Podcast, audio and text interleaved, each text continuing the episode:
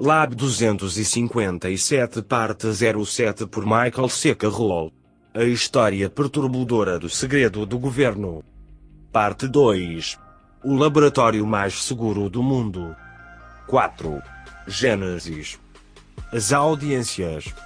Como seu aviso público razoável dado, o USDA colocou anúncios nos jornais uma semana antes das audiências de Plunisland. Apesar do curto prazo, 1544 pessoas se opuseram por meio de 16 petições, declarações escritas e telegramas. As opiniões registradas correram 3 a 1 contra o laboratório. Um exame dos arquivos internos do USDA revela que muito poucos apoiaram o plano. Os cinco laticínios locais instaram todos os cidadãos de mentalidade cívica a lutar contra a ameaça ao interesse da nossa comunidade. A Associação Protetora de Produtores de Ostras de Greenport disse que a poluição de seu esgoto mancharia a clareza e salubridade dos canteiros de ostras. Uma Long Island Association, um estimado corpo de líderes empresariais, denunciou a escolha de Pest Island, no meio de uma área recreativa durante um bom suburbano pós-guerra e a maneira como as audiências foram conduzidas, arbitrariamente em conduta, com um tempo muito curto para aviso prévio. Positivamente ultrajante, gritou um morador do jornal local, que acrescentou uma mensagem de mau presságio. A natureza tem uma maneira de fazer coisas que os cientistas não podem ou não podem prever. Quem sabe se alguma poluição das águas pode ocorrer, ou se a doença pode ser transmitida por moscas ou mosquitos. Outro perguntou, por que os agricultores, os pescadores e os moradores de verão devem ser colocados em risco por causa de uma indústria não relacionada a essa área. E ainda outro escreveu: a ação do seu departamento estabelece um ponto de praga em nossa bela terra de férias. Depois da febre aftosa. E daí? O secretário de Agricultura Brannan selecionou Plunisland em 28 de julho de 1952. Opiniões expressas. Estavam divididos em relação à localização, disse ele, mas todos reconheceram a necessidade de tal instalação em algum lugar. A lógica difusa do USDA sustentava que 99% da população apoiava totalmente o laboratório, já que apenas 1% se opunha verbalmente. O momento e a forma das audiências públicas apontam para um cálculo muito diferente. 99% das pessoas não estavam cientes do plano de laboratório do USDA ou de suas audiências públicas. Aqueles que sabiam do plano se opuseram veementemente ao seu governo, e o governo venceu sufocando a opinião pública e mantendo em segredo o verdadeiro propósito de Plunisland. Na verdade, o exército havia concedido uma oferta secreta de construção para construir um laboratório de guerra bacteriológica em 18 de junho, um mês inteiro antes do início das audiências de seleção. Os temores dos moradores preocupados eram justificados. As audiências foram fraudadas. Eduardo L. Bernays, o pai das relações públicas, certa vez definiu sua arte como a engenharia do consentimento público. Em Plunisland, o USDA fez uma obra-prima de relações públicas, e se tornará um centro de pesquisa conhecido em todo o mundo uma fonte de renda, emprego e um motivo de orgulho para a comunidade, anunciou USDA em seu panfleto de audiências. Com o tempo, Plunisland de fato se tornaria conhecida, embora talvez não pelas razões que eles esperavam. Os militares do ZEUA tinham um plano especial para Plunisland, em 1951, o Estado-Maior Conjunto determinou que a destruição do suprimento de alimentos do inimigo pelo uso de agentes anti-animais da guerra biológica seria estratégico em seu efeito em uma longa guerra de desgaste e uma frente na Europa estabilizada muito a leste, de modo a não destruir os alimentos da Europa Ocidental aliada, poderia então ser uma vantagem definitiva para nós iniciar um vigoroso combate à colheita e anti-colheita. Campanha animal e enfraquecer a vontade soviética de resistir e encorajar a deserção. Os soviéticos estavam fazendo um trabalho considerável nessa área porque entendiam que a fome oferece uma ameaça real. A hora de agir era agora. Ações imediatas devem ser tomadas, disseram os chefes conjuntos, para obter um local de teste na ilha onde todos os tipos de agentes quentes possam ser testados com maior liberdade e um laboratório animal possa ser estabelecido. Isso também evitaria a restrição imposta por lei que proíbe o trabalho com certas doenças animais dentro dos limites continentais dos EUA projeto cooperativo com o USDA e o Exército em Plunisland, que seria viável e de potencial benefício mútuo. O USDA seria empregado como disfarce para vender a ideia à comunidade de Nova York. Cinco projetos secretos foram aprovados para a Ilha de Guerra Bacteriológica. 41102051 41102052 41102053 41102054 41102055 Doenças exóticas diversas Febre do Vale do Rift Peste suína africana Febre aftosa Peste bovina Agrimensores do exército desembarcavam em Plunisland deserta no final de 1951. Eles montaram birutas e ventiladores e testaram a velocidade do vento. Eles encontraram ventos predominantes do sudoeste. Isso era uma boa notícia, porque se os germes de seus testes escapassem da ilha, eles tenderiam a superar para o leste, para a vastidão do Oceano Atlântico, ou para o sul na Baía de Gardiner, e se dissipar, pelo menos em teoria. Os agrimensores também traçaram um mapa populacional regional, desenhando círculos de raio ao redor de Plunisland em incrementos de 10, 25 e 50 milhas. Dentro desses círculos estavam as aldeias de Hamptons ao sul, a Long Island Expressway, então em construção, a oeste e a costa de Connecticut ao norte. Estas seriam as zonas de precipitação se ocorresse um acidente biológico enquanto o vento soprasse na direção errada. Por insistência do Dr. H., o exército reabilitou o antigo prédio de armazenamento da mina, mas manteve seu nome fungível, edifício no 257. Em agosto de 1954, mais de 100 animais de grande porte, cavalos, gado, ovelhas e canetas montadas nos bunkers de artilharia da época da Primeira Guerra Mundial, e os cientistas usavam melcamundongos e porquinhos da Índia por mês. Os bunkers foram equipados com currais, grades de metal, gradas, cubas de imersão, pulverizadores de passagem, caixas de água e comedouros. A visão de animais ociosos em complexos cavernosos de concreto que pareciam antigas ruínas indígenas maias era um vislumbre de uma idade da pedra futurista. Em pequenas criaturas e em pratos de cultura, o trabalho com vírus quentes no edifício número 257, agora simplesmente chamado de Laboratório 257, foi realizado em caixas de luvas, projetadas em forte de trick. Cada câmara fechada de aço tinha janelas de vidro rebitadas e estava equipada com grossas luvas de borracha preta que atingiam o interior para experimentos. Ativar Plunisland como uma ilha de guerra bacteriológica em tempo integral apresentou uma série de problemas urgentes, de acordo com registros do Exército. Acima de tudo estava a grande dificuldade de construir a instalação única em uma ilha exposta ao oceano e não conectada ao continente por ponte ou túnel. Para complicar ainda mais a situação, os estivadores que transportavam os materiais de construção para a ilha entraram em greve e os trabalhadores da construção se recusaram a cruzar sua linha de piquete. Isso atrasou significativamente o projeto. O recrutamento de cientistas do continente forte de Trick não foi fácil. Fui lá para uma entrevista de emprego, lembra o microbiologista William Patrick, e o tempo estava terrível, frio, nevoeiro e simplesmente horrível. Entrei naquele maldito barco, fiquei enjoado e disse a mim mesmo: Isto não é para mim. Patrick recusou a oferta do Coronel Massey e ficou em Forte de Trick. O clima acabou comigo, não há dúvida sobre isso. 2. O Dr. Aloeb, que ocasionalmente vinha de Forte de Trick para visitar Dogshan, lembra-se da balsa.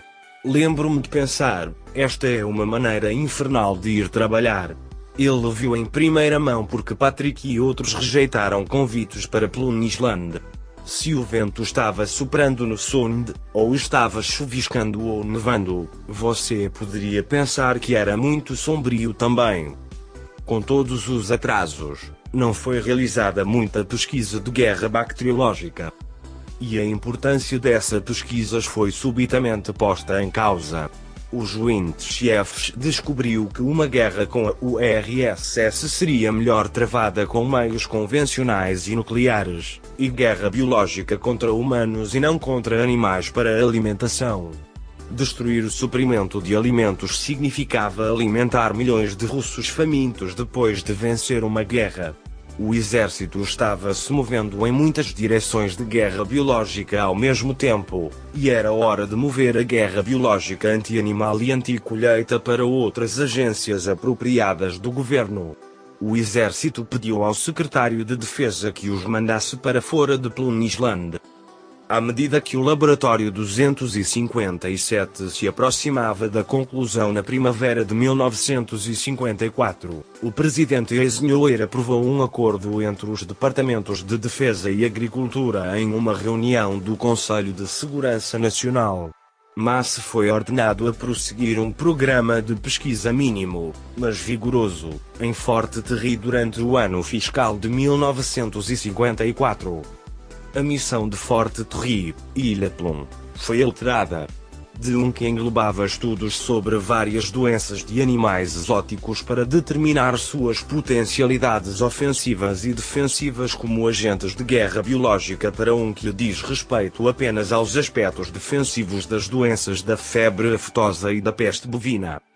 Um relatório ultra-secreto desclassificado afirmou, pouco antes da rotatividade, que mesmo que os planos do Departamento do Exército contemplassem a desativação de Forte Terry, o chefe assistente químico para guerra biológica em campo de Trick manterá responsabilidades no campo de guerra biológica anti-animal.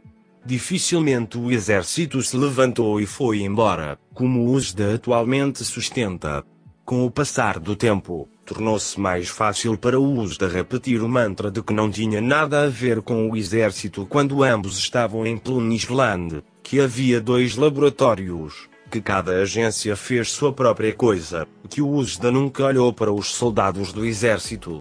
Fotografias escavadas nos arquivos nacionais desmentem essas afirmações. Escrita no verso de uma fotografia em preto e branco enrolada está a anotação LAB. BLDG 257. FEB 2954 está estampado no canto inferior esquerdo. De pé em um banco do tamanho de uma mesa de jantar, sob as luminárias fluorescentes em uma sala sem janelas e azulejos, estão quatro homens em jalecos brancos engomados.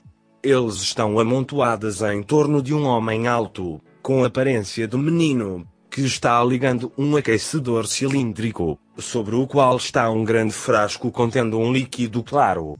O homem na ponta da mesa está inclinado, observando seriamente, com o braço esticado na bancada do laboratório, segurando um cachimbo apagado para trás. As notas na parte de trás do instantâneo continuam, da esquerda para a direita, Tenente Coronel Dom Elmasse, Dr. Onfloas, Dr. JJ Calis, Dr. H.L. Basraz e Dr. M.S. Chan. Os dois primeiros cientistas eram do exército e os outros três eram do USDA. Um oficial do exército em Plunisland naquela época se lembra da cena como típica de muitas demonstrações realizadas no Laboratório 257. Muitas vezes, ele diz, o Dr. Futtergill, diretor científico de Forte Detrick, voava para ver o que estávamos fazendo e como estávamos fazendo isso, desde medidas técnicas até medidas de segurança. Muitos desses agentes exóticos eram realmente complicados lá em Long Island. Mais duas fotografias empoeiradas preservadas nos arquivos nacionais, cada uma retratando um homem sentado sozinho em uma mesa de escritório de metal, com uma caneta na mão direita, olhando para a lente da câmera. Atrás da direita de cada homem está a mesma estante de três prateleiras fechada em vidro. Acima dela, uma foto emoldurada de touros correndo por uma faixa aberta de campo. Atrás do ombro esquerdo de cada homem está a mesma fotografia da Comissão Mexicana Americana para a Erradicação de la Fiebre Aftosa, a campanha do vírus do México de 1948. Sobre a mesa há uma bandeja de entrada, um carimbo e um copo de caneta de pena. O coronel Donald Elmas está em uma das fotos, e o Dr. Maurice S. Dogchamp, do USDA, na outra. Não há outras diferenças que diferenciem as fotos, tiradas exatamente no mesmo cenário, datadas exatamente no mesmo dia e no mesmo ano. Claramente havia uma relação USDA-Exército. Major aposentado Luke Agawast, um alabamã empossado em Fort McClellan em 1941, era o controle ultra-secreto de Fort Terry oficial de segurança em Plunisland. O Major West concebeu um esquema de cartões de segurança codificados por cores para entrar no complexo do laboratório e conduziu patrulhas armadas do complexo e dos perímetros da ilha.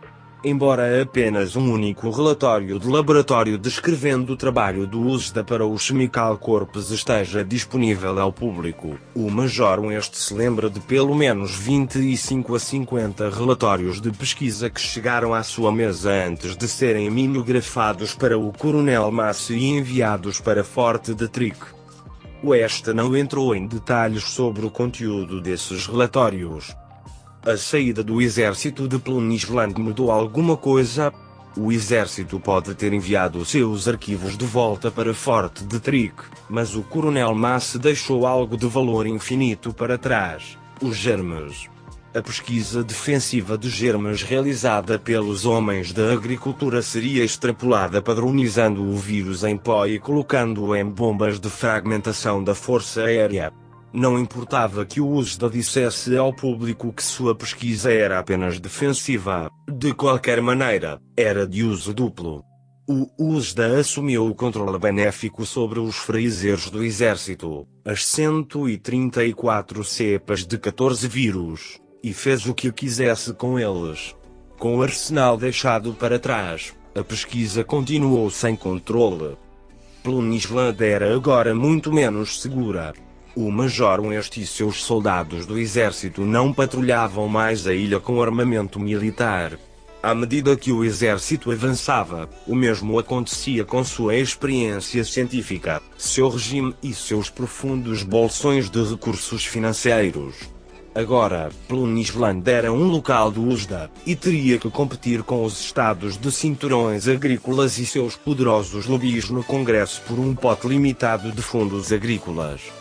Ao contrário das instalações militares que contavam com o apoio de congressistas e senadores entusiasmados, Plunisland teria pouco apoio de funcionários eleitos, a maioria dos quais ainda se irritava com as duras manobras empregadas para estabelecer o laboratório em seu meio. O USDA tinha o controle agora, administrando não um, mas dois laboratórios biológicos de alto risco em Plunisland. Este foi o mesmo uso da cuja própria competência o Congresso questionou anteriormente. Só o tempo diria se os veterinários conseguiriam lidar sozinhos com tamanha responsabilidade. O primeiro trabalho de microbiologia em vírus exóticos em Plunisland foi realizado por homens do USDA contratados pelo ramo animal do Programa de Guerra Biológica do ZEUA. O primeiro experimento de laboratório de Plunisland também foi outro primeiro, seu primeiro acidente de laboratório. Em 21 de julho de 1954, três semanas depois que o exército transferiu a ilha para Usda, uma vaca furiosa tossiu uma gota de muco no rosto desprotegido de um trabalhador de laboratório, conhecido como FW. 3 no dia anterior, FW havia injetado na língua da vaca cepa de New Jersey do vírus da estomatite vesicular altamente contagiosa, um germe provavelmente aprimorado por Straub durante seus dias de trabalho com o USDA. FW foi para casa cedo e deitou-se na cama, doente com sintomas agudos de gripe e calafrios. Às 19, a temperatura de FW tinha subido para 102 graus. Lesões amarelas apareceram em sua garganta inflamada. Ele mergulhou em mal-estar e depressão. Os sinais eram claros. FW havia contraído o vírus animal. Ao ouvir a notícia, os colegas de Plunisland da FW viram uma janela de oportunidade. Eles ligarem para a esposa de FW, que por acaso era enfermeira, em nome da ciência. Antes de FW tomar uma dose pesada de terramicina, prescrita pelo médico de família, eles pediram à esposa para coletar sangue e saliva e esfregar a parte de trás da garganta com um cotonete. Ela obedeceu. As amostras foram guardadas em sua geladeira e depois transportadas para Plunisland. O diretor assistente Dr. Gerricalis pegou as amostras de sangue de FW, girou-as em uma ultracentrífuga e armazenou o soro humano em uma ampola de vidro selada a chama para uso futuro. Em seguida, as células sanguíneas ricas em vírus do homem foram injetadas em ovos de galinha. Isso matou os embriões, afogando-os em seu próprio sangue. O novo FW strain foi passado por quatro embriões sucessivos de ovos de galinha e isolado novamente. Antibióticos foram encontrados para não ter efeito medicinal.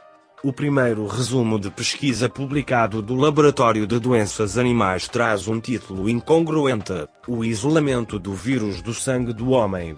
O relatório observa secamente: a infecção contraída por FW ocorreu em um laboratório recém-construído.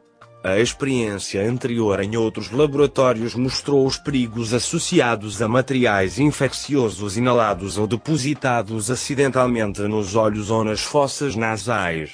Não há menção no relatório de uma violação de segurança ou, mais importante, a necessidade de procedimentos de segurança revisados para evitar a infecção humana que adoeceu FW. Mas os cientistas do USDA haviam tropeçado na estomatite vesicular como uma promissora arma germinativa incapacitante. O exército ficou satisfeito com os testes de campo humano, inadvertidos, do USDA. Com um problemático teste em seu currículo, Plunisland estava pronto para lidar com a coisa real. Pela primeira vez, germes de animais exóticos seriam liberados em solo dos Estados Unidos. Em um silêncio assustador, os dois jovens cientistas, Dr. Scalise e Howard Bashraz observaram com reverência enquanto o veterano do USDA Dr. Jorge Cotral abria lenta e cuidadosamente o cofre de vírus desamarrava a caixa, desatarrachava a lata e cuidadosamente desarrolhava as ampolas de germes quentes. Sem acidentes desta vez. Continua com o trabalho. Em seus jalecos brancos de colarinho mandarim, Caliza esguio e basraz atarracado e de óculos curvados sobre os frascos, cuidadosamente alinhados na longa bancada do laboratório, mexendo e sacudindo as misturas, segurando tubos de ensaio contra a luz fluorescente, rabiscando observações e equações matemáticas em seus blocos. Alguma alteração na cor? Consistência? Evaporação? Todos eram sinais de reação microbiológica. Eles coletaram amostras, riscaram-nas em uma lâmina, espiaram no microscópio e mexeram no botão de foco. Amostras de soro sanguíneo de 27 bezerros, 7 vacas, 10 touros e 38 novilhos foram colocados em pratos e depois injetados com bactérias da brucelose e vírus da febre aftosa para testar ações e reações imunológicas. Eles tiveram que ter um cuidado extra com a brucelose, porque causava uma doença de febre, sudorese, fraqueza, dores de cabeça, mal-estar, anorexia, dor abdominal, constipação, calafrios, aumento do baço e tosse e durava de 4 a 8 semanas. Quatro desconfiados após o incidente do FW, os cientistas escaparam do perigo limpando constantemente superfícies e vidrarias com uma generosa porção de solução rucal, um produto químico que mata micróbios em contato. Os experimentos produziram o tipo de resultado que Doc Chan e o exército só poderiam ter sonhado. Lab 257 Fim Parte 07 por Michael C. Carroll. A história perturbadora do segredo do governo.